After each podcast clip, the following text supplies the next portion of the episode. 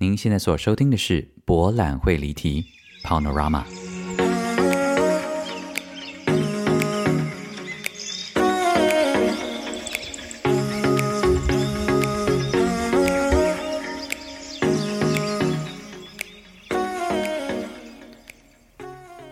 Welcome back to Panorama，博览会离题。大家好，我是蔡博。This is 对不起，我刚刚在录的时候，就突然觉得很荒谬，因为我现在呢，在普里的一间民宿，民宿，然后我坐在床上，因为这是一个 hostel，所以我就坐在床上。可是因为是什么高度啊，什么都不对，反正很荒谬，就对了啦。但是因为没办法哈，我们一定要准时的录音，所以今天的这个录音听起来又会是另外一个。感受哈，请大家见谅。OK，so 这是第几季啊？好的，Welcome back to Panorama Season Two Episode Six。OK，好的，节目的一开始呢，要来谢谢很多位亲爱的听众朋友。我有预感这一这一集会有两小时，不行啦，我们可能要分批讲了哈。但是呢，首先好，我们就速度快一点。干嘛？一开始就这么急？好的，首先要谢谢这个名字很特别哦，KTKSA。这个啥啊？他说呢，听到蔡博分享世界各地目前的疫情的状况，让我想到已经整整一年没有见到美国的同事们。现在大部分人都还是在家里工作，我也因为工作缘故没有办法花时间回台湾隔离，所以今年真的是人生中第一次没有回家过年，只能麻烦男友帮忙包红包给爸妈。如你之前所说的，移动成为一种奢侈，令我深有同感。希望在博在台湾的大家呢，和世界各地的朋友都能够尽快的让生活如常。谢谢克克萨，然后再来是要谢谢傅大姐，傅大姐你人也太好了吧？但傅大姐呢，这个赞助我喝咖啡是一种打赏的概念吧？因为她说，呃，这一集好精彩，有声音的模拟表演诶，谢谢你的专业和碎念，碎念非常接近我的世代。那我们就同一个时代呀，傅大姐，Hello，好，再来谢谢正在努力学德文的人。他说在瑞士太安静了，有你的声音陪伴，觉得自己不孤单，谢谢你。再来是谢谢杰西。杰西说：“好喜欢你的内心剧场，有没有考虑去内观啊？一定会如鱼得水，给你不一样的启发。”杰西，因为你这样讲呢，我真的上去 Google 了，台湾哪里可以内观？结果发现温嘉怡，我接受在当内观呢。哦，我见我的科鲁哦，哈，但是内观好像是要十天还是十二天，就是完全要跟与世隔绝。我听起来真的非常的向往，但我个人有点被那个 schedule 有点有点却步，因为他大概。除了睡觉以外的时间，跟吃饭以外的时间都在打坐吧，这是个挑战。但我个人觉得，我五月可以试试看。好的，如果真的有的话呢，再 keep you posted。再来是谢谢睡容，他说阿西的声音真的是 amazing 哎，谢谢你的散播快乐，散播爱哦。为了我们这些忠实的听众朋友，真是辛苦你了。呃，超多人给的 feedback 是阿阿西的声音真的很好听，就跟你讲，他是很好听啊。我跟你讲，那个希腊。的观光局跟希腊的电视的频道啊，大概有三分之一都是阿西的配音，所以如果你认识的朋友有希腊人的话，我赌一定都听过他的声音的，是不是猴塞雷个喔？再来谢谢一位匿名的赞助者，他说：“你好，蔡博，最近听了几集，都让我在上班的时间差点大笑出来，评论简直太精辟了，听你念观众的来信也充满温度，很喜欢，谢谢你。”（括号真心希望还有西真睡。拜托，Season Two 还没有一半，你们就在那边 Season Three，我的 Season Three 嘞，到时候再说啦。哎呀，干嘛？好，再来是谢谢 Patricia，嗯，Patricia 没有留言，但是这个赞助的金额哦很特别哦，啊、哦，我猜应该是因为你那一天赞助。因为是二月十八，所以就两百一十八。嗯，希望这个 没有脑中开始想说，希望十二月你是怎样？你是想要说，如果做到十二月吗？干嘛？他贪财贪财。好，再来是谢谢曼谷来的萨瓦迪卡。他说呢，家里有两岁多像只猴子的儿子，每次呢都只能趁他睡觉的时候才能够好好听这个我唯一在收听的节目，让身在异乡的我可以更多多感受到听到自己母语的熟悉快乐感。（括号特别是我的老公不会说国语跟台语，呃，也可以一并听到无论是科隆、贝多啊，许许多多在国外这样的疫情肆虐，各地正在发生的状况。特别是听到伊朗大姐硬是把钱塞给你的时候，忽然冒出的泰文“当卡”，顿时真让我觉得超亲切的，又惊又喜的 feel，又不能笑太大声把儿子吵醒，我就不能继续听了。同样身为天蝎的我呢，也可以体会呃同理蔡伯很多的心境哦，很很高兴第二季的到来。呃，新的一年也祝蔡博呃谋欢谋谋谋欢谋乐，好运奔腾哦！好，谢谢这个曼谷来的萨瓦迪卡。嗯，我真的印象很深刻，因为我个人真的很爱泰国的腔调，所以 我记得我有一次在曼谷呢做完这个 SPA 之后呢，然后那个服务我的那位呃那位呃按摩师。他真的是很虔诚诶，他就是双手合十，然后我那个时候还趴在那个床上，然后我印象非常深刻，这这这句话我永远忘不了。他就我就是还趴在床上，然后我就是包着围巾起来的时候呢，他就跟我说啥 please no shower。”我就说：“嗯，Why？” 他说：“It's good for your skin。”当卡没有啦，他说啊，萨瓦迪卡，嗯，没错，就是你做完精油的按摩的时候呢，他会建议你不要洗澡，因为这个精油呢是对皮肤很好的。节目一开始就乱来，好的，再来是谢谢 Kaiser，是吗？如果是念德文的话，他说蔡伯请你喝咖啡，谢谢你 美好的声音，坦率的心带来许多不同地方的讯息，很美，谢谢 Kaiser。最后是 Kenny。Kenny 又来了，谢谢你哦，Kenny。而且你知道吗？Kenny 是在我这个录节目的大概前五分钟我才收到的。哇塞，差点就念不到了。他说：“呃，拒绝接受，因为长大就不能再梦想这句话超帅气的啦，非常同意。因为我们每天呢都在实现自己梦想的道路上。说到帅气呢，我有很认真的推荐蔡博的 Podcast 给身边的朋友。其中一个看到频道的照片时跟我说：他好帅哦，我可以。”频道的照片已经跟我长得不一样了，我现在已经是一个叫做是年老珠黄哦，跟吃肥，呃，但我也要求他不能够只看外表，要点进去听里面的内容。你不要太强人所难，好不好？难得有人可以称赞我的外表，你就让他称称赞一下，因为我个人很少有这样的，你知道吗？讲到这个，因为我对，因为真的没有人，就是我成长过程当中，其实没有人说我。其实不是不能说没有人，就是说很少人会说，哎，你长得很好看诶，这样不不是我个人在贪图啦哈，我就是说，因为你听到的时候还是会稍微开心一下，但是因为我很少，我实在很少听到，我第一次听到真的有人跟我说，哦，you're cute，是到英国念书诶，就是前几集大家听到的那个我们班的女生 Crystal，她就她就在某一次的 party 上面就说，pal，you're cute，这样子，然后我就害羞。可是，搞不好 Crystal 是对任何人都是 cute。Anyway，但是好的，谢谢你的朋友，扯了一大堆。好的，谢谢这几位亲爱的听众朋友，你们真系真好晒嚟嘅喎，多谢你啦，唔该唔该。然后呢，这一集呢，其实要跟大家聊一下清境啦。虽然我现在人在埔里，哎。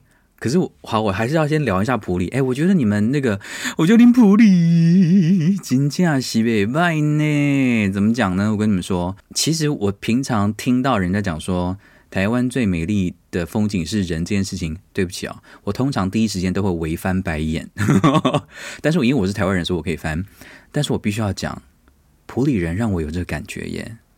哦，林普里真正是好犀利呢。怎么说呢？就是。我觉得这边的人哈，给我一种感觉是他们真的爱自己的家乡，这个太特别了。从我来普里的第一天踏进的第一间餐厅开始，哦，跟你们讲，普里的素食，哎，很好吃哎，我的老天爷！喜欢吃素食的人呢，一定要到普里。我个人呢，不是特别爱吃素食的人，但是普里的素食让我就是天每一餐都想要去吃。有两家啦，很厉害的素食，但有一家呢，刚好就是我来的这几天完全没有开。诶，是什么意思？非常的针对我，叫做一碗食铺，听说非常的厉害。我希望很快有机会可以再造访。但另外一家也是很好吃，它叫做猫居案内所。各位，你知道，我真不夸张，这个米啊，就是我吃了第一口之后。我真的跟那个料理鼠王里面的那个那个叫做什么评论家一样，就是我吃了一口之后，我脑中出现的是一片广汉无垠的稻田啊，真的是好塞雷啊！我没有在跟你夸张的，那个米真的很好吃哎。然后这边所有的食材呀、啊，都是在地呢，用这个友善环境的耕种方式所栽植的植物，哎，真的很好吃哎！就是吃完之后啊，嘴里留香，身体没有负担，脑中充满了这个 again 广汉无垠，有这个形容词吗？浩瀚无垠 也没有那么大啦，反正就是就是这个稻田啊，呃，鸟叫声啊 什么的，全部就会出现在你的脑海里面。这味道真的非常的惊人，我真的非常推荐大家。然后就因为这个米很好吃，所以米好吃到我忍不住问老板说：“老板，这什么米？”他就跟我说：“哦，这是我们兰城的米。兰城哪个兰呢？哦，篮子的篮。然后是一个，他就开始跟我讲解这个兰城的历史，然后就马上拿一张传单跟我讲说：哦，你可以去我们这个兰城的书店啊，然后后面有一间美术馆啊，你可以去参观。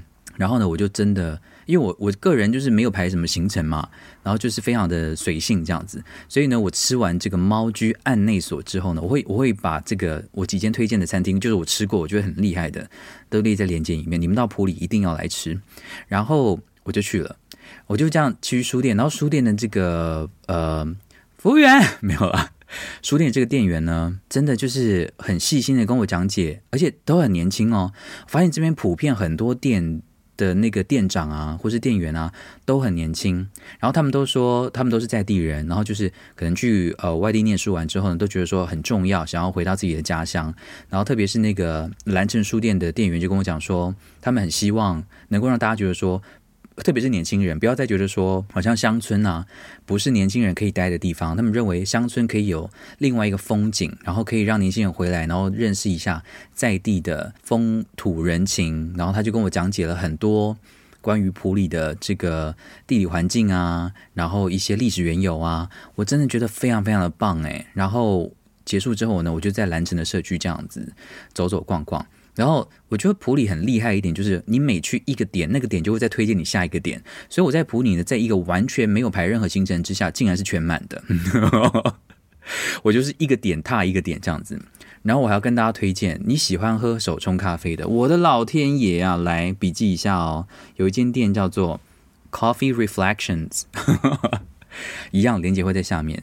这一间工作室呢，呃，是预约制的，然后老板呢叫做 Dino。我的老天爷，大家也知道我这么难聊的人，这么难相处的人，这么不喜欢 social social 的人呢？因为这件是预约制的。然后我之前只有在网络上看到说，反正你就去，然后就付一笔钱，然后老板呢就会泡大概五种咖啡给你喝。就然后我就想说，哦，很单纯啊，我就去那边，然后可能会很很多人吧，然后就就是只要闭嘴喝咖啡就好了。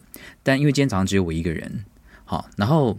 我觉得老板很棒，老板讲话非常的舒服，然后很热情，但是不会让你觉得有压迫感。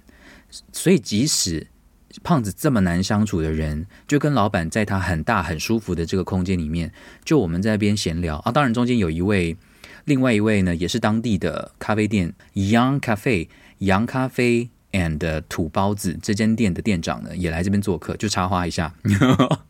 有没有觉得我现在讲话很碎？原因就是因为在这边生活，就是生活感很强，就是大家都认识彼此。我跟你讲，普里人真的都认识彼此哎！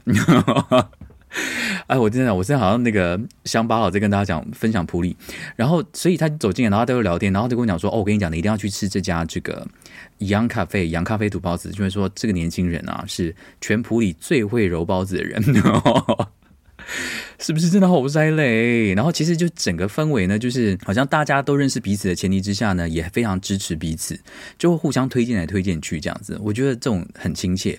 然后呢，这间很厉害的那个 Coffee Reflections 工作室呢，就是老板真的就是。哦，天哪！我今天在那边喝到每一杯咖啡都真还好哦，这个哦，真的都很好喝。然后老板不管是泡手冲或是泡意式，真的很好喝诶，我的老天爷啊！我因为我开始喝手冲之后呢，我就比较少喝意式，然后也尽量减少喝牛奶。但我跟你讲，老板的 cappuccino，我的老天爷，Hello，Excuse me，Hey，一定要去喝，就是真的很好喝。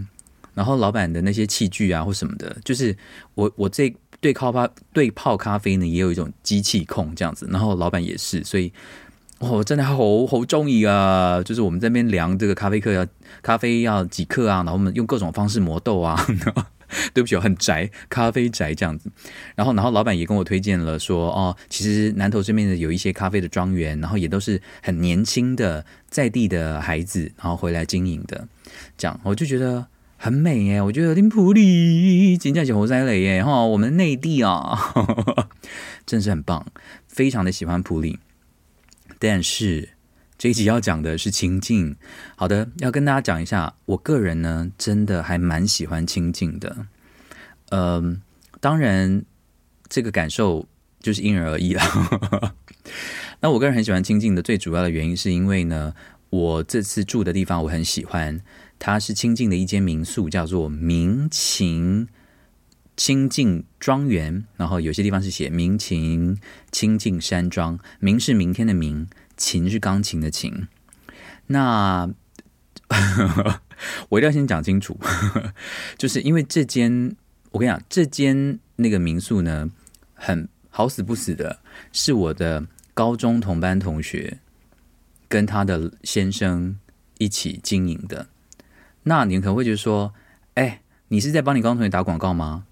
你们也知道我的个性，如果我自己不喜欢的话，就算是我爸开的，我也是不会推荐啊。所以呢，我真的要跟大家，我很推这个地方。首先呢，因为这个拼清，我自己这样讲有点不好意思的原因，是因为我相信所有的听众朋友都比我更熟清境，因为应该没有人比我更不熟台湾的了。所以我现在讲的东西呢，如果很粗浅的话呢，请你就是捂着耳朵听过去。因为清境啊，这边的民宿呢，就是它有一个现象，就是它盖的房子啊，都是走非常欧式的风格。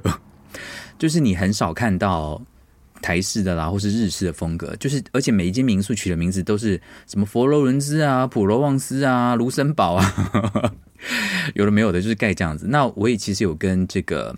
民情的呃老板跟我同学哈，一杰跟这个小 P 讨论这样子，然后他们就是他们的他们的分析给我听是说，其实，在这样的一个地形上面，如果盖太中式的建筑，好像看起来有点像庙。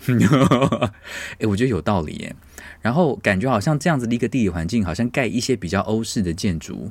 好像还蛮搭的，呃，大家可以去感觉一下哦。那其实我第一个问题是说，那这样从欧洲来人是不是会觉得鬼撞墙啊？就说，诶，我好不容易想要来体验一下这样的一个东方的风情啊，结果来到你清境，林清境啊，这个挂掉，温英格兰，诶，建筑这样有一间，好，等下再讲。哎，我的思绪真的非常乱，但是我还是要回到这个明晴清境庄园。呃，我很喜欢它的原因，是因为我个人觉得它应该是整个清境。如果你知道在清境住的话，我觉得它的 view 啊，夕阳的 view 应该可以说是无敌哦。我个人觉得是天下无敌，好敢讲哦，因为其实我也就住过一间啊。对，但就是我个人的经验是呢。真的，你就是在那个民宿的外面啊，因为它外面有这种露天的咖啡座。那虽然现在有点冷了，所以比较少人会坐在那边。但因为胖子喜欢比较微凉的天气，所以我很享受。然后，真的每天的夕阳都长得不一样哎。然后真的有让我重新回到在冰岛的时候，觉得说哇，这个山水啊，真的又让我充满了，他们给我很大很大的能量。所以我其实觉得我在清境待的那几天呢，这是我从德国回来之后啊，脑袋最清晰的几天了。然后这种感觉真的非常的不一样，我就觉得说整个身体的能量是非常非常饱满的。所以我觉得我会对清境永远有一个感恩之情。我对那边是呃情感上面跟身体上面都是很有感应的。那其实我会觉得。如果来清境的话，就找一间自己喜欢的民宿，然后真的就是放空放松，真的是非常非常的舒服。那一定有很多听众朋友跟我有一样疑问，这个呢，我也都跟我的呃高中同学跟这个呃一姐讨论，就是你们会不会有这个疑问，就是说为什么？因为我的疑问就会说，为什么台湾的住宿都比国外的贵？因为我是用欧洲的比啦，因为通常在欧洲住宿啊，说真的，大概只要四十欧到五十欧就可以住到非常 OK 的。那这个合台币大概就是一千四、一千五，左右。可是，在台湾呢，市区至少，当然当然也有很便宜的哈，但是我我知道一定还有很便宜的，但是我觉得同样的质感的比较起来呢，台湾的饭店，我觉得为什么观感观感上面呢比欧洲的贵很多？那这件事情是我这种俗俗人呢不太理解的，但。透过实际上在经营民宿的朋友聊，让我懂了蛮多的，所以我可以分享一件事情给大家。可能很多人会觉得说，对呀，住宿都已经这么贵了，特别是山上了又更贵，到底想怎样？我跟你们讲，我那我去清境之前呢，本来想要就是上阿里山住个一个晚上，结果我那个时候呢查了一下阿里山宾馆，哎，住一晚要一万多块钱呢。我想说，你哪里山呢？就太夸张了吧？这样这样可以吗？所以当然就放弃了。那我就我就问我朋友啊，我就说，为什么山上的这些民宿普遍都价格不菲啊？然后我才我才知道，因为其实除了大家可以想象的东西哈，我随便跟大家聊几样啊，就是虽然我我我不觉得说。我我我没有说消费者一定要去理解这些事情的背后，但我觉得如果我们懂得更多的话，或许未来我们去山上玩的时候，或者是我们去别人的经营的民宿也好，或是饭店也好，呃，度假的时候啦，或是旅行的时候啊，我们能够更用另外一种呃台湾人最爱的感恩的心啊来 appreciate，这个我觉得还蛮重要的。好，山上呢，在山上经营民宿呢，你会遇到很多。可能平常大家不会想到的，例如说这边的职员好了，其实很少人愿意一直活在山上，活在山上，很少人一直愿意一直待在山上的，因为交通不方便嘛。然后如果要下山，然后可能又没有办法满足平常他要的生活的需求，所以其实，在山上要雇佣职员，呃，这个费用的成本，人事成本就会比平地一定高高很多。好，这是人事费的部分。那再来要找到人在山上工作，绝大部分几乎啦，一定要提供给员工住宿。那其实住宿呢，就包含了呃这个水费啊、电费啊、住宿费啊等等的这些东西，其实都是在成本里面。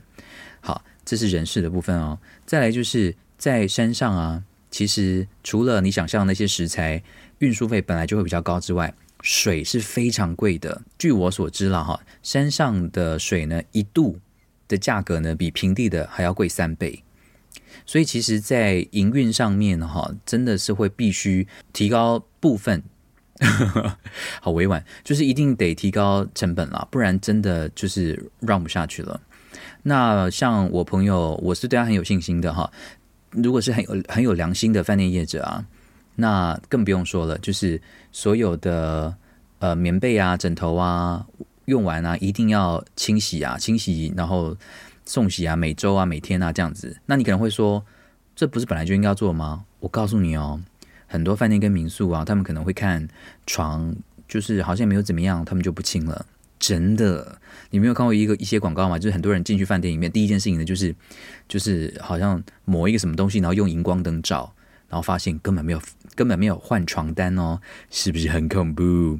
没错，所以呢，嗯，如果身为一个非常有良心的这个饭店业者啊，呃，大概每五年呢，也到内部重新翻修一次。那根据我朋友的说法呢，其实几乎每五年翻修的那一次呢，就把。前面五年好不容易累积来的一点点的收入呢，就全部花完了。所以呢，呃，quote 我朋友说的话，其实做饭店业这一块呢，其实很难大富大贵。如果真的要做自己很理想的，然后做真的良心的，然后真的把什么事情都顾到最好的话，其实真的投进去的这个心力跟成本是非常非常大的。那在跟朋友聊到这些话题之前，其实我我是真的也没有想那么多。可能台湾人普遍会有一种花钱就是大爷的这个心态，我可能或多或少也有一些些就认为说，我使用者付费啊，那那你就是要把东西弄好嘛，不然我干嘛付钱给你？呃，是也不是哦，因为其实就是跟人相处嘛。那如果你把你每次去的一个地方都能够当成其实是自己的家，那你或许就不会这样子对待某些地方哦，对不对？我觉得这样子其实也是对经营那个地方的人来是一个尊重。那我这次呢有很大的感触，因为最后几天呢还是寒假的假期，所以有很多家长呢都带着小小朋友出来旅行。那我意外的关注到家长管教小朋友的这一块。嗯，因为 因为呢，小朋友就是有点吵嘛，哈，大家也知道。那如果如果你是家长的话，你会怎么样对在公共空间很吵闹的小朋友做教育呢？我觉得这一块，就我至少就我这几天的观察，好像很多家长，我其实讲话这个有点迟疑，是因为可能会有人就是说啊，你自己没有当家长，你凭什么这样讲人家？就是到底怎么样可以培养孩子的同理心？呃，也不是用打骂的哦，因为很多家长可能就是直接骂，因为像我去走那个清境的高空步道的时候啊，因为高空步道有些洞还是蛮大的。那其实比较小只的小朋友，如果不注意的话，还是有可能会跌下去。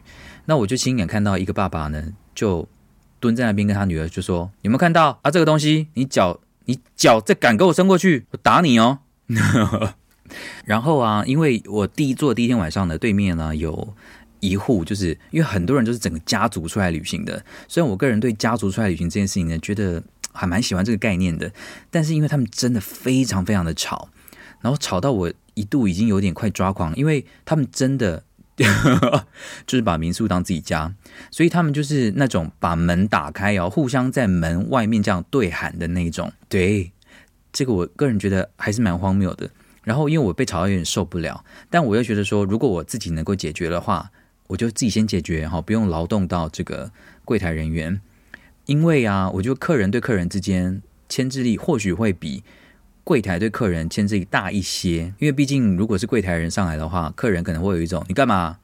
我我付钱诶，你干嘛管那么多？可是如果是客人跟客人的话，好像会那个对等关系会稍微平衡一点。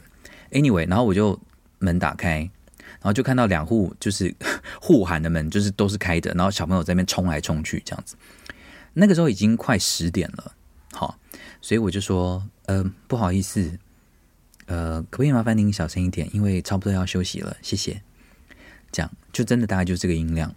然后站在门口的一位染头发的这个男子，他看我，他就点头一下。我有感觉到他的歉意，但你知道，有歉意是不够的，因为他一听到他，他一看，他一跟我点完头之后，他就转过去对着房间说：“干修多少下啊？” 结果他是整栋最大声的人，那我大概就可以想象说，哦，如果是这样子的家庭教育的话，那那那诶，算啦。所以后来呢，还是打电话给柜台。我我相信带小朋友是很辛苦的事情，但如果呃现在收听的是爸爸妈妈的话呢，嗯，加油，就是尽量让小朋友能够有同理心哈。可以让他知道说，但他平常如果他想要睡觉的时候，如果有人想要吵他，他是不是也会不高兴？如果他自己都会不高兴的话，那是不是也不应该造成别人相同的困扰呢？好，如果能够让他们有这样的一个机会可以来做思考的话，我觉得也是蛮好的，对吧？当然这样听起来有点太过理想了啦，哈。不过总之，然后呢，我也上了这个合欢山。因为呢，有很多听众朋友写信来跟我推荐说，可以可以去什么景点这样子，那非常非常感谢你们。最后回信的时候会会聊这样，呃，我我去爬了合欢山的主峰，因为我听说主峰是最容易爬的，因为我个人对我的体力没有太大的把握，所以我就先以主峰为主。那我就南投客运的司机。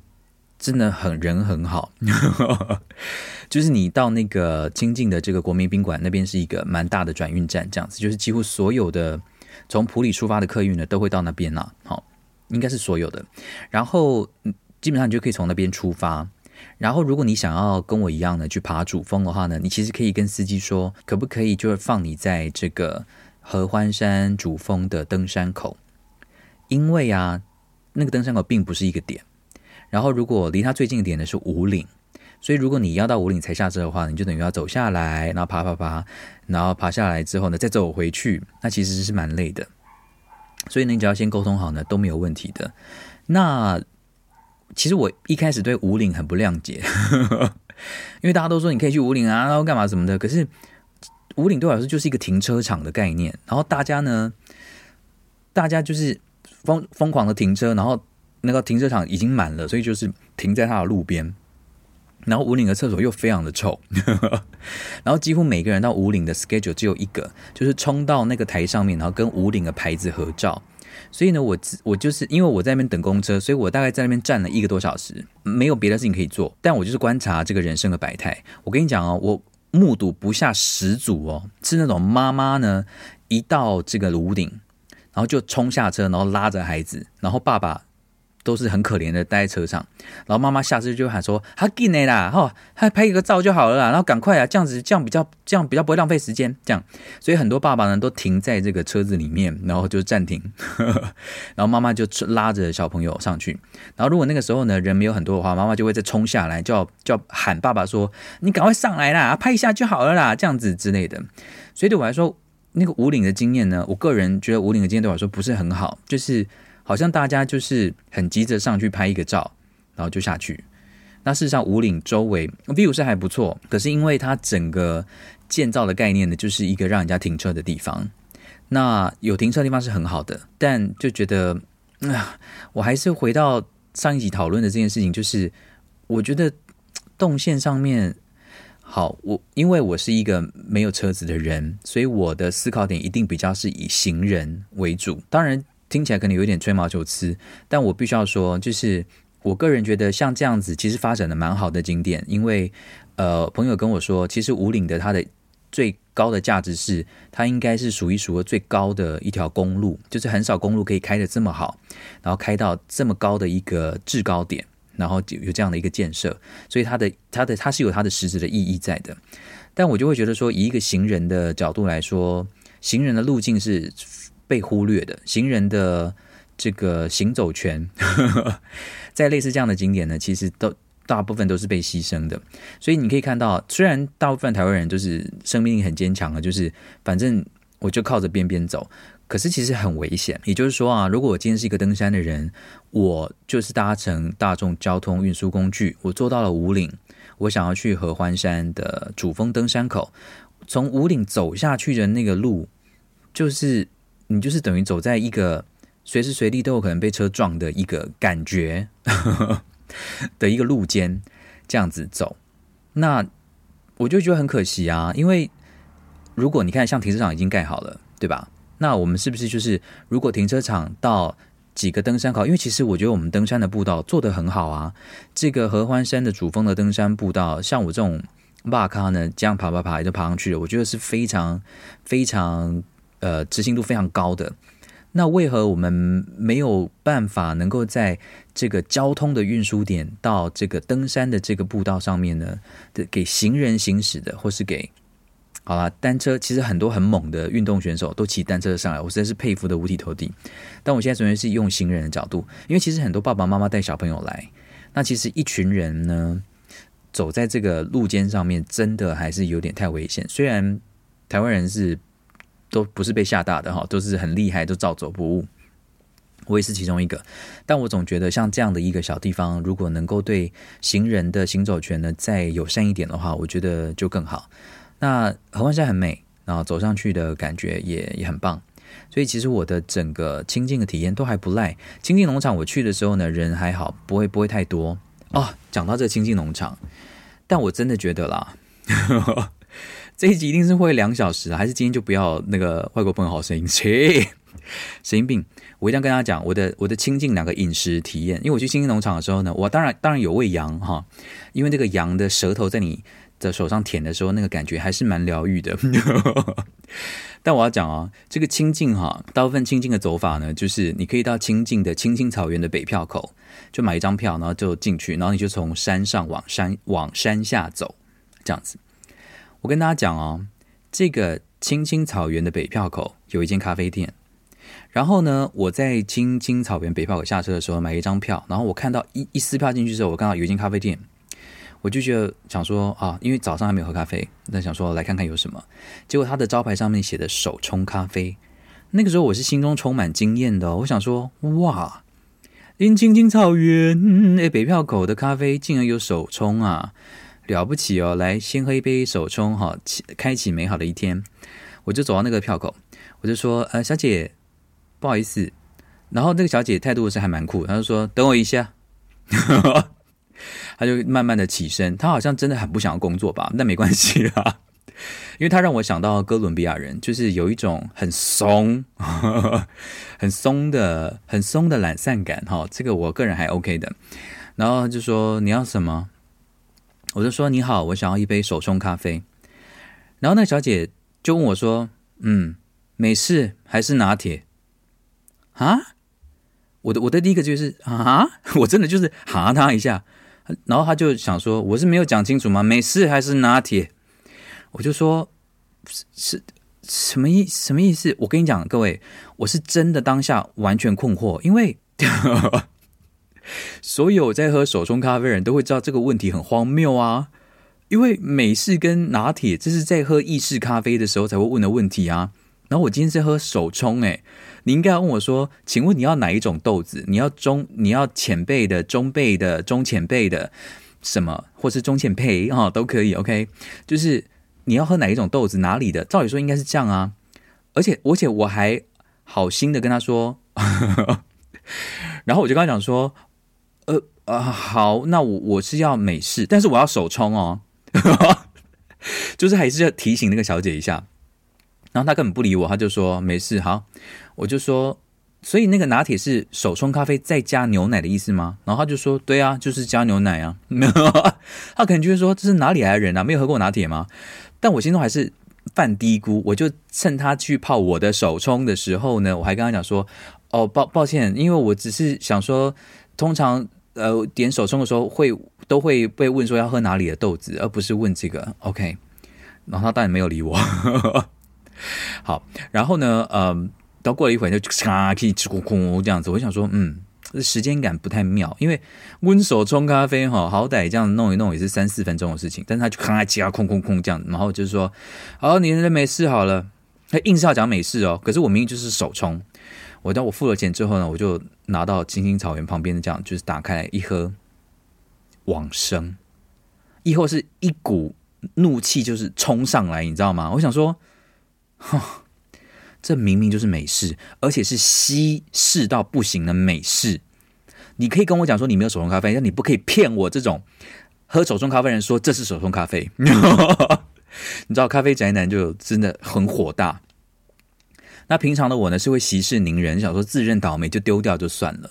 可是我就是你知道，亲近改变我的人生，我就决定说我这次不可以再这样子。我就认认真的走回那间咖啡店，我就跟他讲说，小姐。小姐，因为他又坐在那边，很不想工作。比如说，他就说：“怎么了？”我就说：“小姐，这真的不是手冲。” 我知道听起来很弱，但我真的是因为我不喜欢发脾气，我想要就是就事论事。我就是真的非常语重心长跟他讲说：“小姐，真的，这真的不是手冲。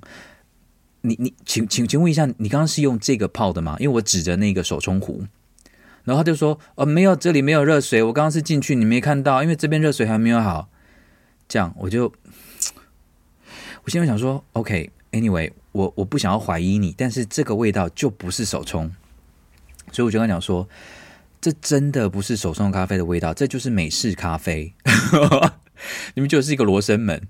然后他就讲说：“我就说你们的豆子是什么豆子？”他就说：“就星巴克的豆子。”我我说：“星巴克的豆子。”嗯，我我我一听到是星巴克的豆子呢，我就想说，哦，那这个应该无解。就是说，当然星巴克的豆子也有可能是可以适合泡手冲的，可是我我我猜应该就是意式了。Anyway，我就说，所以你们这边的豆子到底是产地是哪里呢？然后它的是中焙、浅焙还是中浅焙？到是怎么样？这到到到底是什么？然后就说，哦，不知道，就老板给我们这个星巴克的豆子啊，小姐就泡啊。我就说是啊，可是我说对不起，那那因为这个真的不是我要的，然后你们就是写是手冲咖啡，所以我才会点这个。那我现在真的我我没有办法接受，我没有办法接受，不好意思。然后他就停顿了一下，就说嗯，不然你想要换什么？要我再冲一杯给你吗？我心里说你再冲一杯还是一样是没事啊，你是哪里有问题啊，亲爱的？Anyway，然后我就说。嗯嗯啊，如果还是这个的话，真的这不是。然后他就说：“哦，那你看那个菜单上面有什么？你想要喝？”我就，我就看了一下，然后胖子就想说：“你知道胖子心情不好就想要喝甜的。”我就说：“那珍珠奶茶啊，我们没有珍珠。”呀，后来我就心中爆炸，我就说：“好，那给我一杯热可可。所以呢，本来想要喝手冲的胖子呢，就拿了一杯热可可，就上山了，就去农场喂羊了，这样子。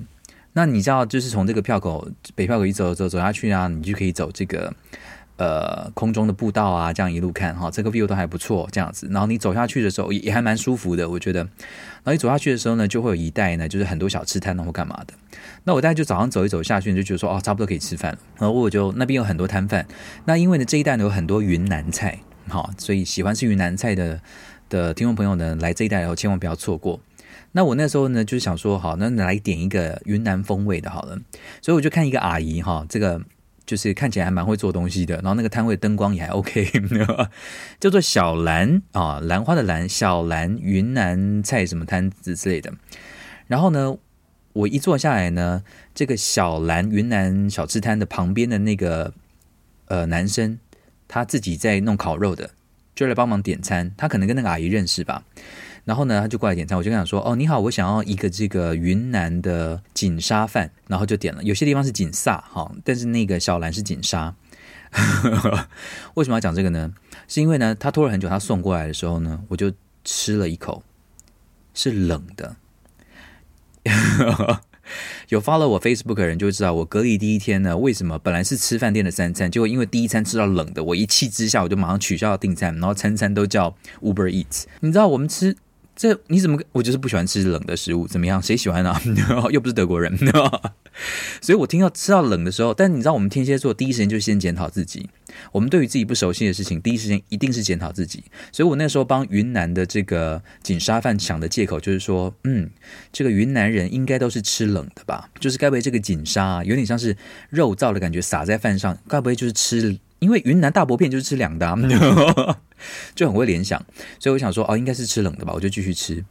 但是它的蛋是热的，它的菜是热的，可是它的饭呢，跟上面撒的这个肉酱啊、肉燥啊是冷的。所以呢，我把热的部分先吃完之后，我再吃了几口，因为你知道，我我们我们天蝎座就是边吃就是边在帮别人圆谎一遍、两遍、三遍，到我实在是觉得受不了的时候，我就那个那个男生的那个服务生呢又走过来，我就说。不好意思啊，请教一下，这个锦沙饭是不是本来就是吃凉的？然后那男生看到之后呢，他就惊慌的顿了一下，然后他就走回去跟这个小兰阿姨讲。然后你知道，这根本就是电视剧的研发，就是小兰阿姨是很角色诶，因为我跟小兰阿姨的距离是 很近的，也就是说，小兰阿姨跟这个男生的店员讲话的时候呢，我是可以听得到的。但是，我希望小兰阿姨呃心机没有那么重啊。那小兰阿姨今天就是边做菜边讲说啊，冷到啊，那个肉燥啊，可能就肉燥没有热吧，这样。然后我在旁边听到的时候，我就想说，是是怎样？那你那那怎样？我本来是期待说小兰阿姨呢会说啊，真是不好意思，再帮你送一盘热的来。好，如果是这样的话，事情就解决了，对吧？因为我们也不是那种疯狂的 OK 啊，就是只是想要问一下啊，如果它本来应该是热的，现在是冷的，你就换一个热的给我就好了，我也觉得无所谓。可是我在这边坐了五分钟哦，小兰阿姨没有任何反应，然后那个男店员呢就回去顾自己的烤肉，然后我就跑回去跟那个，我也是先是先找那个烤肉男，我就说，哎，所以刚才的事情有解决吗？然后烤肉男竟然给我一个白眼说，啊，你你自己去找他。所以我就站在小兰阿姨的旁边，那小兰阿姨呢就继续哦，她的余光已经扫到我了，可是她就继续装作没有事的在帮另外一位男的客人呢，就是盛面这样子。然后呢，她可能就想说，我等到一个时刻，我就会自己摸摸鼻子走。我告诉你，请尽给我力量。我就是觉得说我一定要据理力争，我就站在那里等，等到没有客人来的时候，等到小兰阿姨必须要面对这个胖子的时候呢，我就看着小兰阿姨的双眼。我就直接看进他的双眼，说：“不好意思，请问锦沙饭本来就是冷的吗？”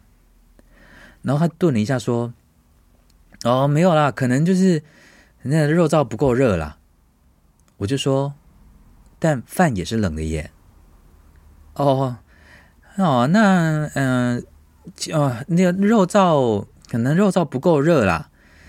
嘿，我就说。所以呢，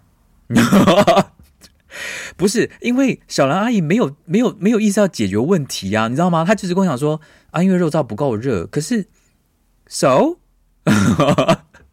我真的觉得小兰阿姨你很疯哎，就是说肉燥不够热，后面逗号后面是要有一个东西才会变句号啊。你为什么给我一个逗号？你干嘛逗号我？你为什么要逗号我啊，小兰阿姨？所以我就只能说，所以呢，那其实小兰阿姨如果那个时候说。好，我再做一盘给你，小胖也就会算了，真的。可是小兰阿姨不知道哪一根筋不对，她看到小胖说，所以呢，她就真的顿了五秒钟哦，一秒钟、两秒钟、三秒钟、四秒钟、五秒钟。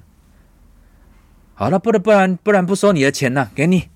然后他就从那个收银柜里面呢拿了一百二呢，就退给我。然后他退给我完之后，他就继续忙他自己的事情。我也真的是彻底改变我的三观呐、亲爱的小兰阿姨。然后我那个时候呢，就是硬是被他塞回那一百二，然后我就觉得有点好笑，我是好气又好笑的离开了，就想说啊，好啊，不然能怎么办？你知道，这，但是呢，这听起来呢是有点不是很愉快的经验，没有错。但是民情清净山庄的夕阳呢，拯救了我。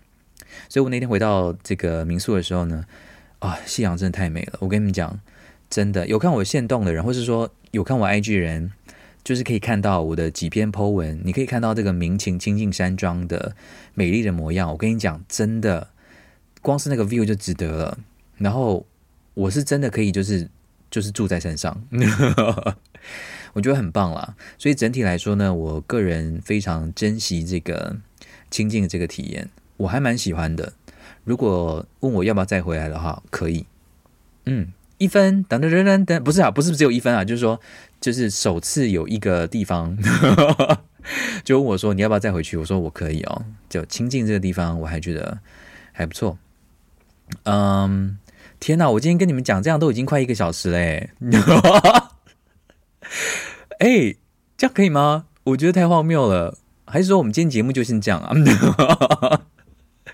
好乱来哦！因为我还想跟你们讲一件事情，就是呢，清境呢有一间其实还蛮厉害的民宿，叫做老英格兰庄园。其实是温德文老师啊跟我讲的啦。他因为他听到我要去清境，他就跟我讲说：“哎，那你可以去这个地方喝下午茶。”我说：“是什么地方啊？”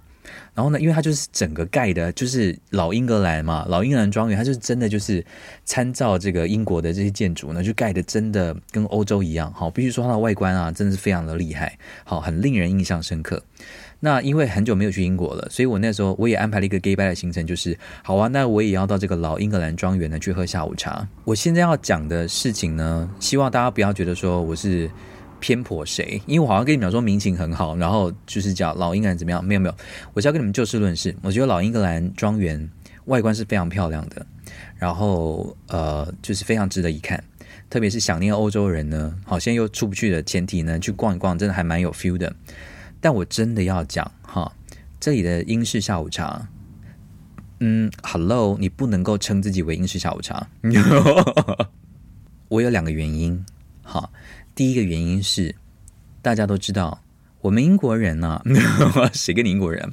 我们吃这个 scone 呢，scone 一定要配果酱跟这个 clotted cream，这是最基本的。没有啦，当然你可以做台台版的改良啊，或干嘛什么都 OK。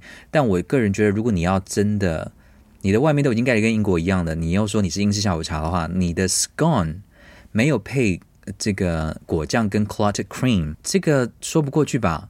然后你给我的是什么？抛丢弃式的蜂蜜包？Hello，我觉得这个很抱歉，这个分数我没有办法给你。好，然后这是第一个，第二个我过不去的原因是因为呢，这个他们的英式下午茶呢都会附给你一壶伯爵红茶。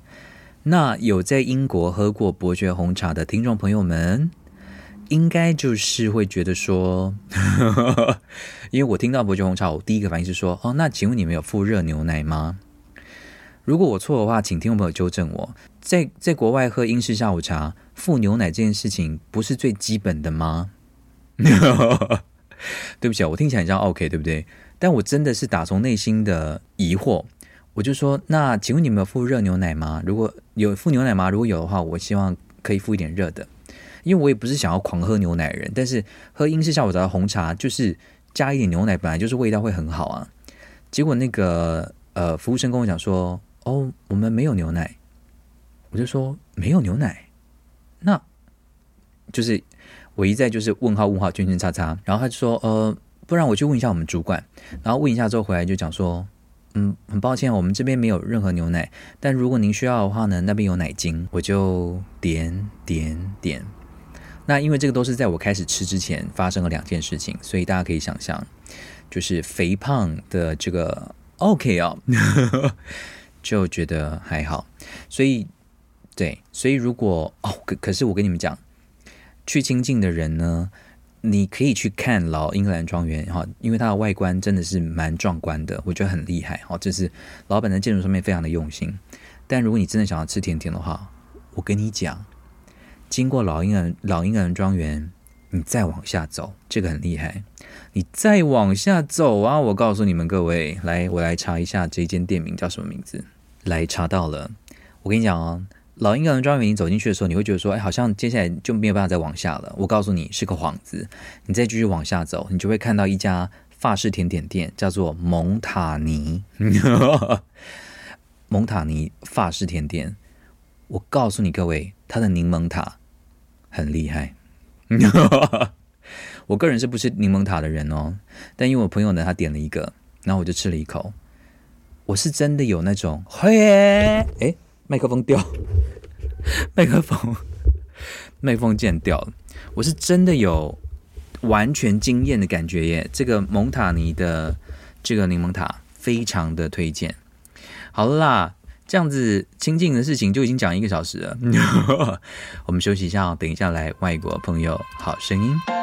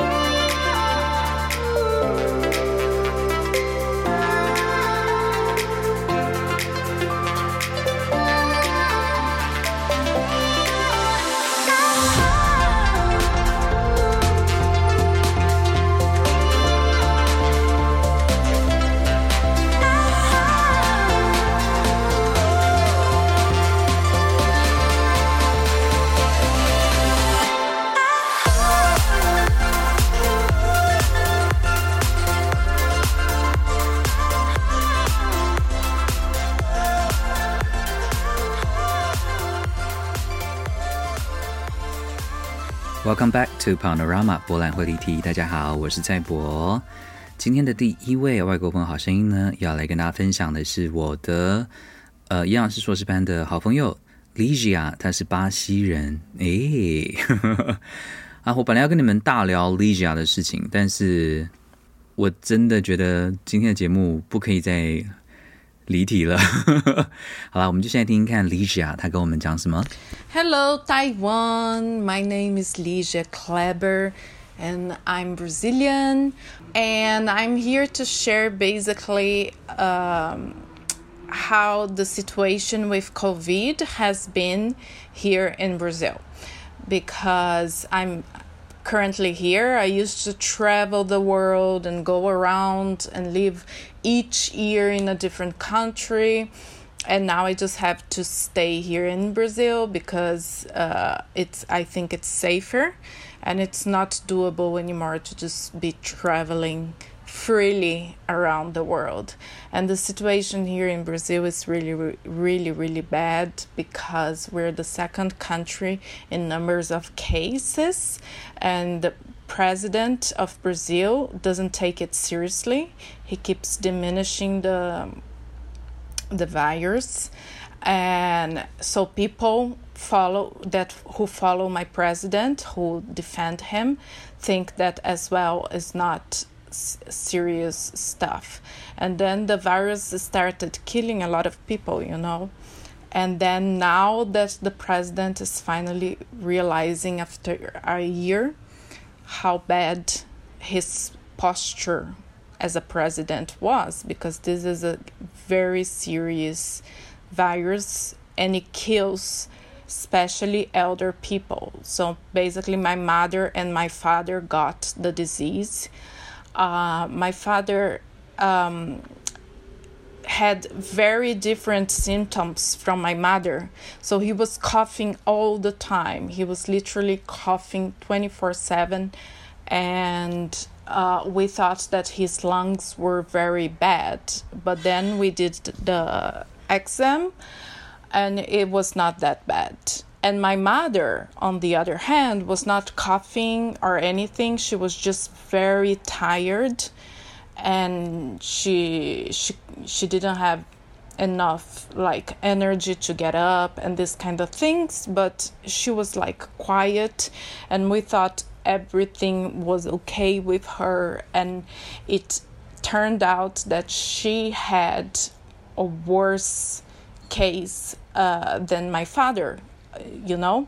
So we had we had to take her to the hospital and then she stayed there 10 days getting oxygen in the lungs. And 30% of her lungs were um, affected. And now like a month later she's still very tired and she keeps forgetting things you know? So there are consequences once you get this virus. So I just wanted to share the situation here, uh, just so you guys uh, know. And uh, yeah, now we have the vaccine, and hopefully, um, slowly but steadily, things are gonna uh, go back to normal, right? Thank you very much, Super Kiss, bye. Thank you, Ligia. 我跟你讲，Ligia 疯狂的事情呢，我们未来有机会再说。 那 Ligia 主要是说，因为巴西的政府呢，巴西的总统呢，一开始呢一直否否认这个病毒真实的存在，所以呢，这些追随他的人呢，都觉得说啊，根本这个武汉病毒是个假议题啊，这样子根本没有这种事情发生。直到呢，真的死了很多人之后呢，啊，过了一年啊，才正视了这个问题。那其实我在隔离的时候呢，就有跟 Ligia 还有一些呃硕士班的同学就视讯，那时候 Ligia 就跟我讲说，他们全家都确诊。这听起来真的很恐怖哈。那 Ligia 刚才讲的是说啊，其实这个病毒呢，真的非常的诡异。因为像他爸爸呢，就症状是很明显，就是一直咳嗽，咳一要死不活。然后他妈妈是几乎没有什么症状的。可是其实他妈妈后来去检查，才发现他妈妈其实比他爸爸还要严重，有百分之三十的那个肺呢都已经受到影响。那住院住了十天。那即使现在呢，呃，呼吸呢还是很容易会疲倦，而且呢，这个记忆力呢也衰退了。所以他觉得这个症状真的是诡谲多端呐、然后也真的是造成呃，特别是老年人呢很大的风险。那所以就希望这个疫苗出来，然后因为现在变种的这个病毒呢又一直冒出来，然后有些疫苗也在被讨论说，那是不是没有那么有用？那没有那么有用出来呢，又有人不想打，就真的很乱呐、啊！哎呦，真的很烦心呢。哎，还能怎样呢？那第二位呢要来。听的是来自圣地亚哥，也就是我上一季的最后一集有，就上一季有跟大家提到蛮多次的 Kelly，他也是一另另另外一位 Kelly，我在结巴个屁啊！对不起啊，因为我刚才呢就是能量放尽了一个小时，我现在有点累，年纪大了。总之呢，就是 Kelly 呢，他跟我们分享一下他在美国加州圣地亚哥的。写心情。Hello，蔡博。Hello，蔡博的听众朋友们，大家好，我是凯丽。今天呢，我很荣幸的用我的大屁股占到一个蔡博的加州朋友的名额，跑来这里跟大家分享在疫情期间的心路历程。那么在开始之前，我想要跟大家做一个自我介绍。我是一个在家工作一年的上班族，斜杠美国卫教师，斜杠 Podcaster。在我收到蔡博的邀请的时候，我其实第一个想到的事情是我到。到底是一个东岸人还是西岸人？那事情是这个样子的，因为非常巧合的，在疫情发生之前，我先生得到了一个在西岸工作的机会，然后我们那个时候就举家搬迁，从东岸搬到西岸。很有趣的事情是，当我们到了之后呢，病毒也随之来了，所以我们还没有享受到几天加州的阳光，就被通知到我们必须要在家工作。所以在那个时候，其实心情非常的复杂，因为我们的朋友圈其实都是在东岸的人，当他们讨论着纽约的疫情、费城的疫情、Delaware 的疫情，我们却在西岸，然后那个时候还没有非常的严重。但是当整个疫情蔓延到全美国，让加州变成确诊数数一数二高的州的时候，我们在东岸已经有一些朋友在说啊，我们要去注册打疫苗了，所以会有一种纵使在同一个国家，但是却身处不同时空的疑惑感。这种感觉说起来有一点玄妙，但是我说不上来。但是这样子的困惑感并没有在这里戛然而止。后来事情发展，大家也都知道，就是台湾一直守得非常的好，美国每天的确诊人数就像坐火箭一样，就是持续飙高，就是尤其是在我住的这个地方，在某一段时间每天确诊三千例，基本上都不是问题。这样子的错置让我有了一个念头，就是我到底家在哪里？我到底应该要把自己归类为东岸人，还是西岸人，甚至属于美国这边的人，还是台湾人？其实算算，我来美国工作加读书已经十二年了。家的定义从清楚变成模糊，老实说，已经不是第一次。听到这里的听众一定会有一个疑问，就是你有没有曾经想过要逃回台湾？台湾这么安全？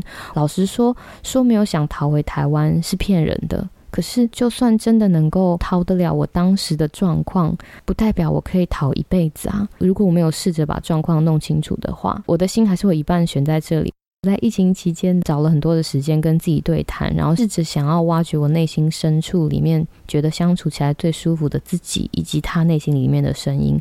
我们直接跳到结论。所以后来我发现呢，我其实是一个 extroverted introvert，也就是说，我其实是一个看起来很外向的内向者。那大家如果对内向跟外向这个定义有兴趣的话，可以去 Google 一下。不过简单来说，就是内向者喜欢独处，喜欢拥有自己的空间，喜欢在某一段时间里面不被打扰。但是同时，他们又有着外向人的特质，他们可以炒嗨气氛，他们可以跟大家相处的很不错。这个问题的答案衍生出我对于家的渴望。我后来发现，其实家的渴望对我来说，并不是一定要过节可以所有人都聚在一起，或者是一起吃着很有趣的东西。当然，如果我可以去台南吃好吃的东西，这么好的事情我是不会拒绝。但是其实是心，我的心里面很真诚的希望，我可以跟我的家人有非常好的沟通品质，我可以把我想要说的东西用很完整的形式呈现给我的家人。这也是另外一个我除了报道疫情之外，然后做 podcast 的原因，我觉得我从这些混沌里面找到答案，就是家其实应该是一个你的心感到安全以及感到开心的地方。现在的我在一长串的调整之后，终于来到了一个可以让我的心在我所处的地方感到很安全，而且感到很开心、被爱的状况。这就是我在疫情期间的心路历程，希望跟大家分享，也希望蔡博的听众朋友们也都可以找到心里面让你感到安全。且开心被爱的那一亩小小田地，谢谢，谢谢凯莉。然后，因为很明显，就是很明显，一听就知道他本身也是 podcast 的主持人，所以整个起承转合他都已经做好了。呃，那我想要离题一下，因为他在那个圣地亚哥，圣地亚哥呢是所有大家都想说，哇，这是一年这个三百六十五天，大概只有两天会下雨的一个。晴空万里的好地方，那我人生中唯一去过圣地亚哥的那两天呢，就是下雨，所以我一直记仇到现在。我那时候被邀请到圣地亚哥的加州大学的，呃，加州大学圣地亚哥的分校呢，去去做一个分享。然后飞去之前呢，我就是满心期待说，哦，我要去晒太阳。结果呢，他就给我狂风暴雨，那个天气根本是跟冰岛没有什么两样。所有所有人都说你的运气真是好啊！话说呢，我上合欢山，然后天气很好，就有人说你人品一定很不错，所以老天才会赏给你这个好天气。所以我人品最近这两年是有变好了，不然圣地亚哥这种这种一一年一天到一年到头都是天气好的，竟然可以让我遇到唯一就是下雨的两天，我们是较厉害呢，安妮。那其实我觉得在国外生活了这么久。这件事情是我，嗯，如果诚实讲，是我蛮向往的，因为我很想要体会一下离开家里这么久是什么感觉？虽然呢，听众朋友可能会觉得说啊，我不是一天到晚就已经在国外了，可是事实上，我待在国外的时间跟我的这个中年的这个 生命比起来呢，我我其实人生中百分之九十的时间还是待在台湾的，所以我真的也蛮好奇，到底已经花了十几年在国外的台湾人对瑜伽的感受跟定义，一定是非常特别的吧？那我觉得我蛮赞成凯莉说的，就是如果把家里的定义就局限于在一个非常呃具体的地点，会有点可惜。就像他讲的，其实你的心在哪里，在哪里能够感受到爱，在哪里有你爱的人，在哪里能够跟你身边很很心爱的人，即使他们没有跟你在同一个城市里面，但是你们之间的爱能够在一个很平衡的状态之下，我觉得。那个平衡感的当下，无论你所在哪里，那个地方都可以称作为家吧。好的，那我们休息一下，听完广告之后，就要来回听众朋友的信喽。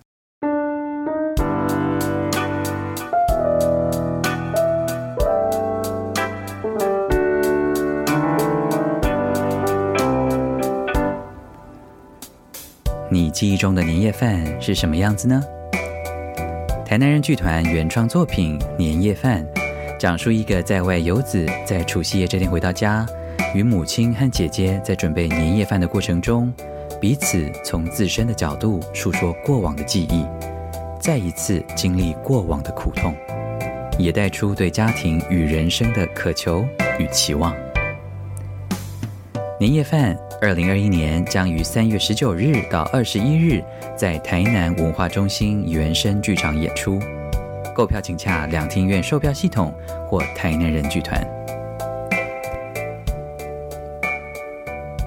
Welcome back to Panorama 柏览会的议题。大家好，我是蔡博。This is Season Two, Episode Six。首先呢，要来回复翠柔的来信。他说：“蔡博你好，我是翠柔。有一段时间呢没有写信给你咯。这一集呢是我首次尝试在大众运输上面听你的 Podcast，真的是憋笑憋得太辛苦了，只能够手扶着底下的头，假装头在痛。大家在大众交通运输工具叫大。” 天哪，我真的好老哦，老到这个这个精神已经没有办法集中，好烂。嗯，就是在这个大众运输上面，大家都需要这么压抑吗？有没有看过一个纽约地铁的影片？就是笑这件事情呢，是很有渲染力的。搞不好下次大家笑开之后，你对面的人，当然有些人会觉得你已经有病了哈，但有些人可能也会被你的笑容呢受感染。哎，没有用啊，现在大家都戴口罩，切，好吧，好吧，那。都戴口罩，你就不用装了，水柔。好了，他说，呃，谢谢您对这个生死的分享，因为我最近也陷在其中，但就不多言了，免得我又得哭得稀里哗啦，然后您又得鼻酸。没想到我们这些听众们竟然可以逼得你，逼得逼得了你，身为资深老粉的我，也是觉得蛮好笑的。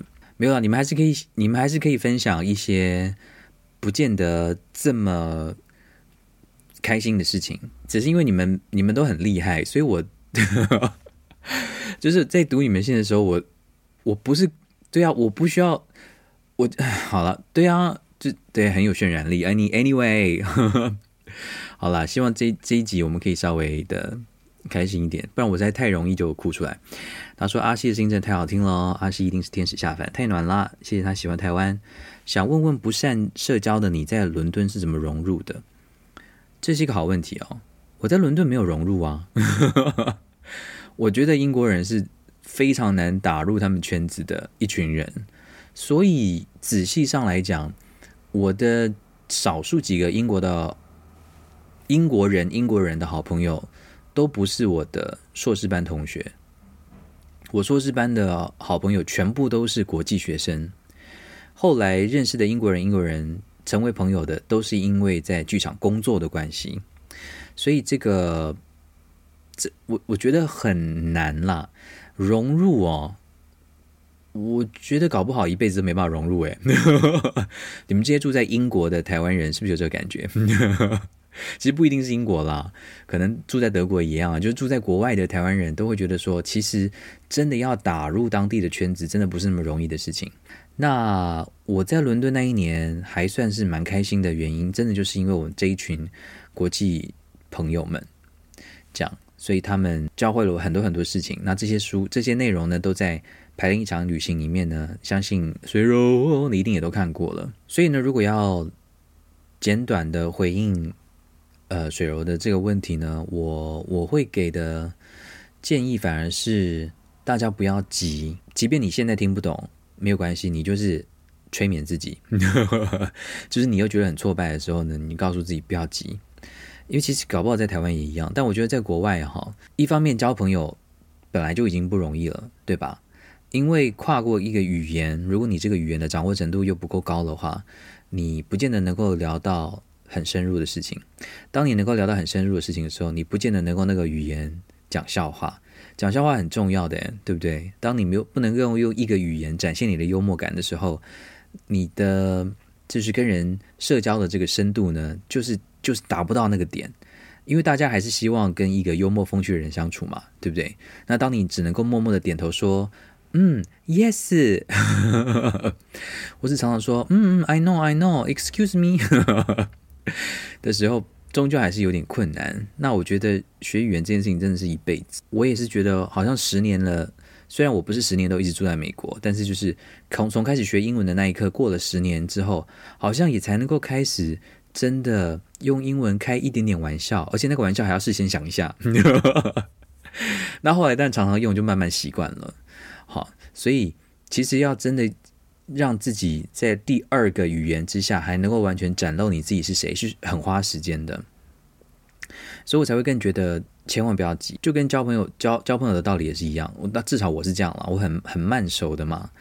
那如果那些很希望在很短的时间之内就要达到什么目的的啦，或者是说就想要怎么样的，我觉得通常都不会持久吧。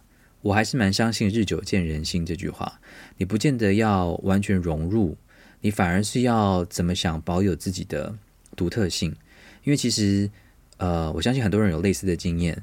重点不是你多像他们，重点是你有多么跟他们不一样。这个东西反而会让你被看见。那反而被看见的那一个时候，反而是某一种程度上融入的契机。融入不见得是要把自己变不见，或者是说把自己完全变得跟他们一样啊。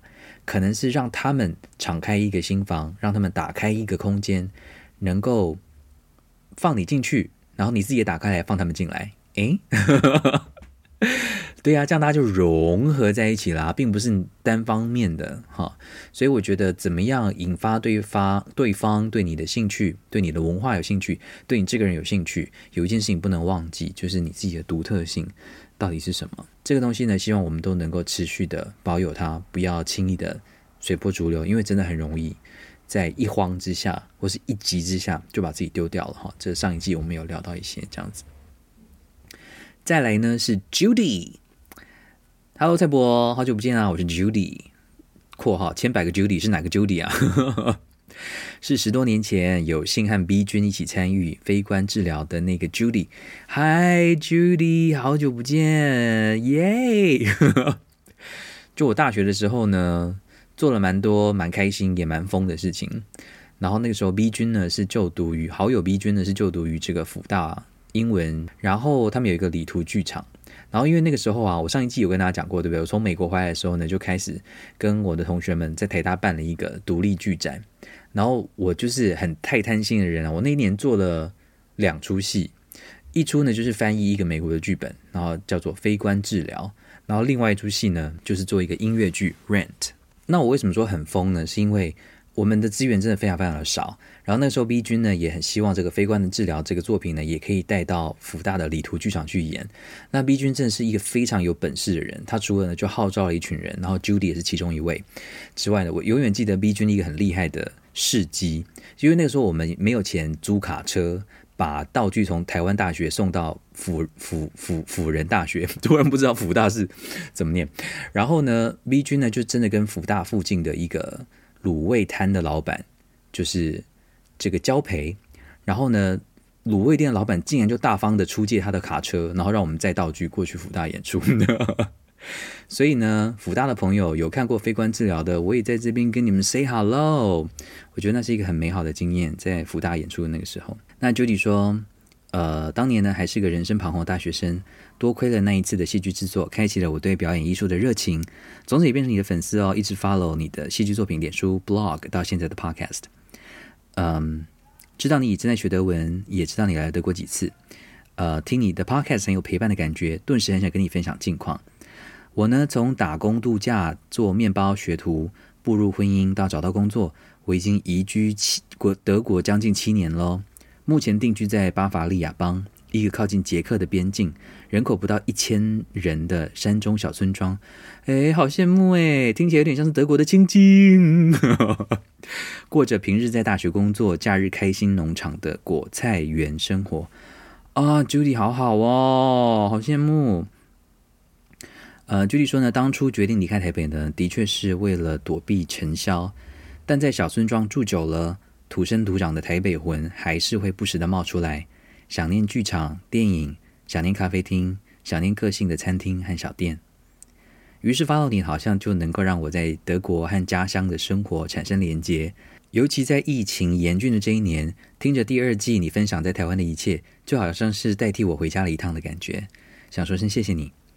去年十二月，也就是两个月之前呢，我的宝宝出生了。从待产到现在休育婴假，在家里陪带宝宝，你的 podcast 是我重要的陪伴。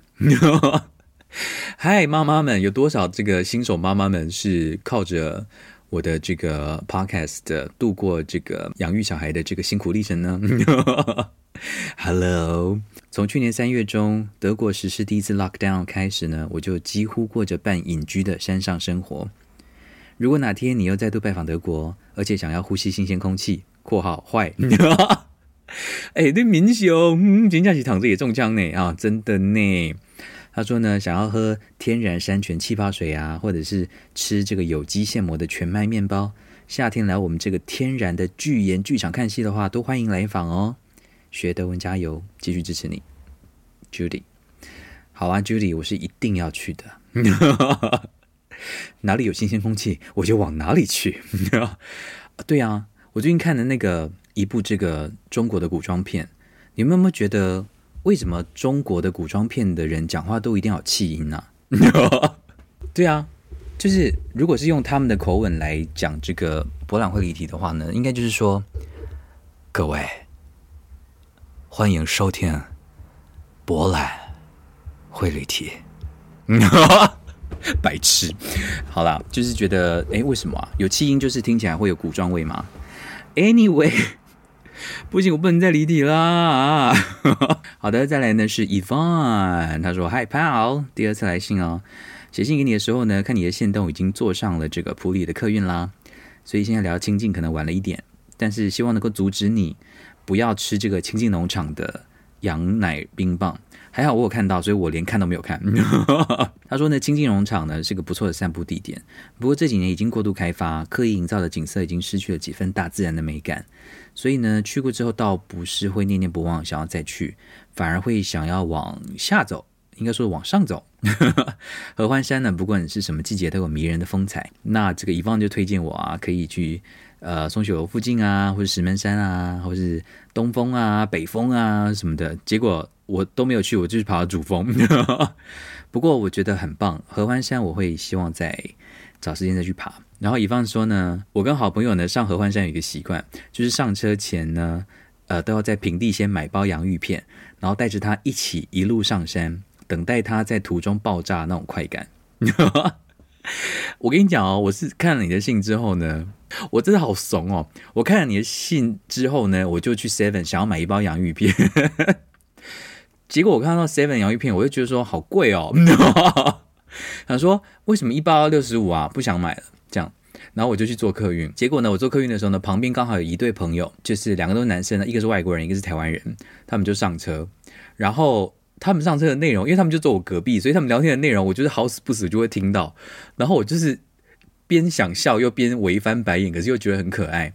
因为那个那个外国人就问他的朋友说，就是他们在讨论那个此。这个字，如此的此，结果你知道，我们这可爱的台湾人竟然就是这样跟外国人解释如此，他就说：“哦，你知道吗？如果你要说 ‘I love you so much’，你就可以用这个字，我是如此爱你。”我那个时候边听就很想笑，我就想说：“ 对不起啊。” 我想说，他连此此此次都搞不清楚，你在跟他讲说我是如此爱你，还是你是在趁机跟他告白？哎呀，高招啊你啊，台湾人！然后他就跟我说：“我是如此爱你。”然后我就想说：“拜托，Hello。”还好他后来有说，但是听起来有点像文言文呐，或什么样之类的。我 为什么讲到这个？就是我听到觉得快笑出来的时候呢，突然嘣，我自己都吓到。然后我转头来看那两个人，结果呢，那个台湾人带了一包洋芋片，然后就真的嘣很大声。所以这真的是就触鼻呢。好，比方说呢，关于四草啊。几年前，我也曾经被四草的照片给骗去了。那坐船来回一趟，真的是有一种不会这样就结束了吧的突兀感。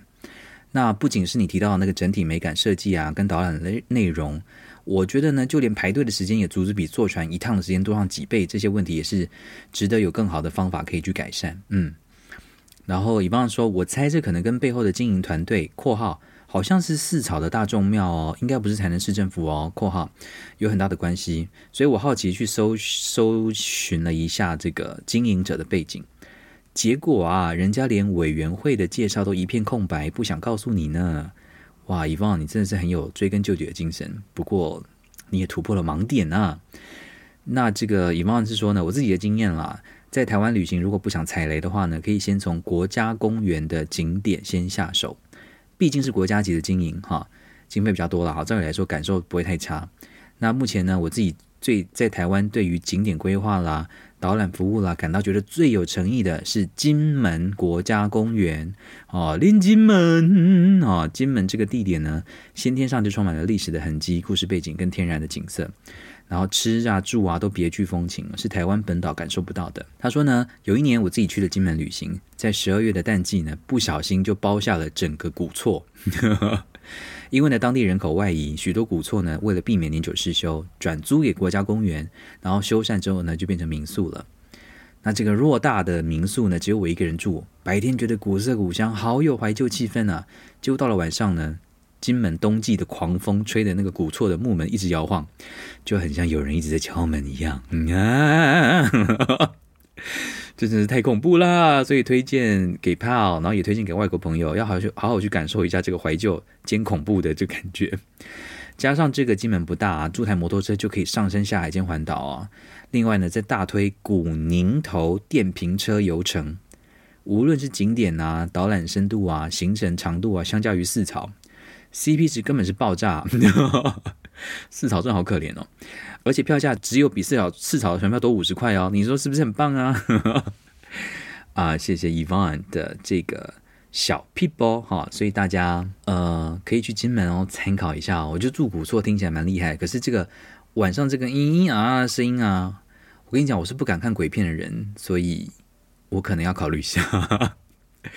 好的，再来呢啊、又是 Patricia，Patricia 呢说这个呃，蔡博对于台湾的景点有一点惋惜呢，真的是心有同感呢。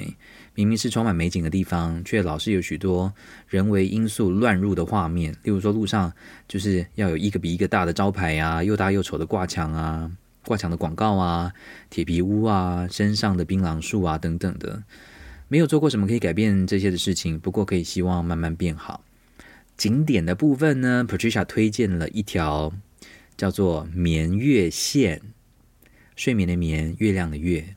然后我上网查了，哎，感觉是个很厉害的地方哎。听众朋友有没有人去过啊？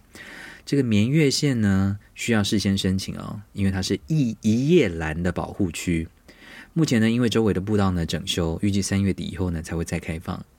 步道呢是走在小火车已经不再通行的旧铁道上面。沿途呢，林木围绕，空出这个火车通行的空间。人呢，像火车一样呢，嘟嘟嘟的呢，就通过森林组成的绿色隧道，也会走上好几座高空铁路桥梁。透过呢铁道木板间呢往下看啊，还蛮刺激的哦。若有惧高症的话，要请三思。步道全程呢，除了一开始经过的这个摊方处呢，需要手脚并用，其他路段呢都是平路，走走停停，吃点心。来回大约六到七个小时。这是我近期走过觉得非常推荐的步道（括号适合我这种登山技能零的小霸咖）。Patricia，我上网查资料，大家都说其实是蛮 hardcore，所以你你应该不是小霸咖哦。哎，可以走六到七个小时，你也是真系好犀利噶喎，好毛啊！呃，普瑞莎说呢，除了露营休息区旁边围起来的临时厕所很可怕，很可怕，很可怕。他说括号太惊吓，说三次可能还不够，其余的都很棒哦。然后 P.S. 说想要谢谢你的听众朋友，虽然不认识大家，但听到念出的信很感动，觉得有点不好意思。透过你的舞台取取暖，谢谢你，Patricia。不客气，我们就是。我们收听率这么低的节目，还有什么存在意义呢？就是大家互相取暖。到底收听率是有多低啊？没有啦，哎，不是没有啦，这是事实啊。可是我们也是，我也是很 OK 啊，你知道吗？人生，你知道，你知道以上。OK，好，最后呢，要来回复这个 Jonas 的信。Jonas 很好笑，因为他信的第一句名字拼错，然后我就想说，这到底怎么念啊？然后后来才发现 是 Jonas。Anyway，他说：“Dear 蔡伯，我是高雄的 Jonas auf Deutsch，这是我第二个德文名字。我大学的时候呢，选德文当辅系。大三上课的时候呢，老师帮我选了一个名字叫做 Fritz。我也这样用了一年，直到大四在德文系办呢，跟德国来交换学生聊天的时候，他们突然说 Fritz 这个名字很老气耶，可能就跟我们取名志强是一样的吧。现在听 Podcast 的朋友，如果有人叫志强的话，I'm sorry，we are sorry，but、We are sorry。好，然后呢，他说，于是我后来呢就换成 Jonas。呃，从 Q&A 首部曲知道你之后，就开始关注你跟台人剧团的戏，甚至连 Q&A 的首部曲跟安平小镇的 DVD 都有收藏哦。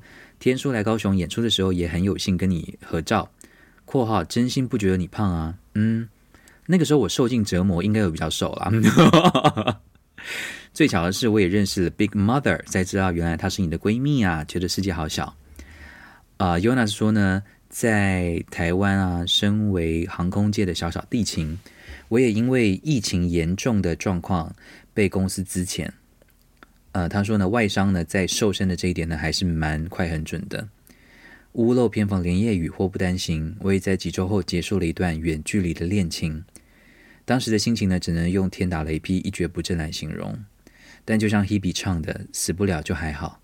休息一个多月后。我回到刚出社会时工作的卖场，但其实做得很不开心。